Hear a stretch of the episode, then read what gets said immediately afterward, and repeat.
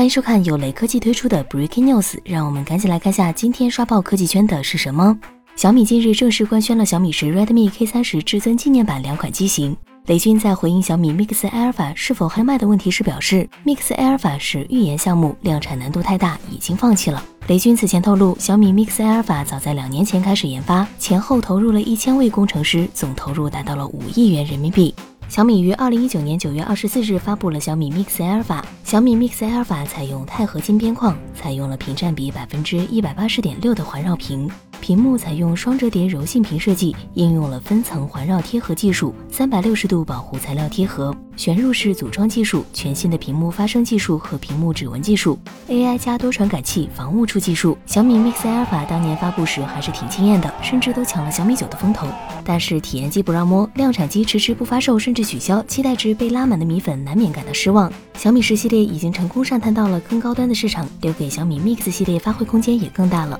还是希望下一代 Mix 机型还能继续惊艳，而且让我们买得到。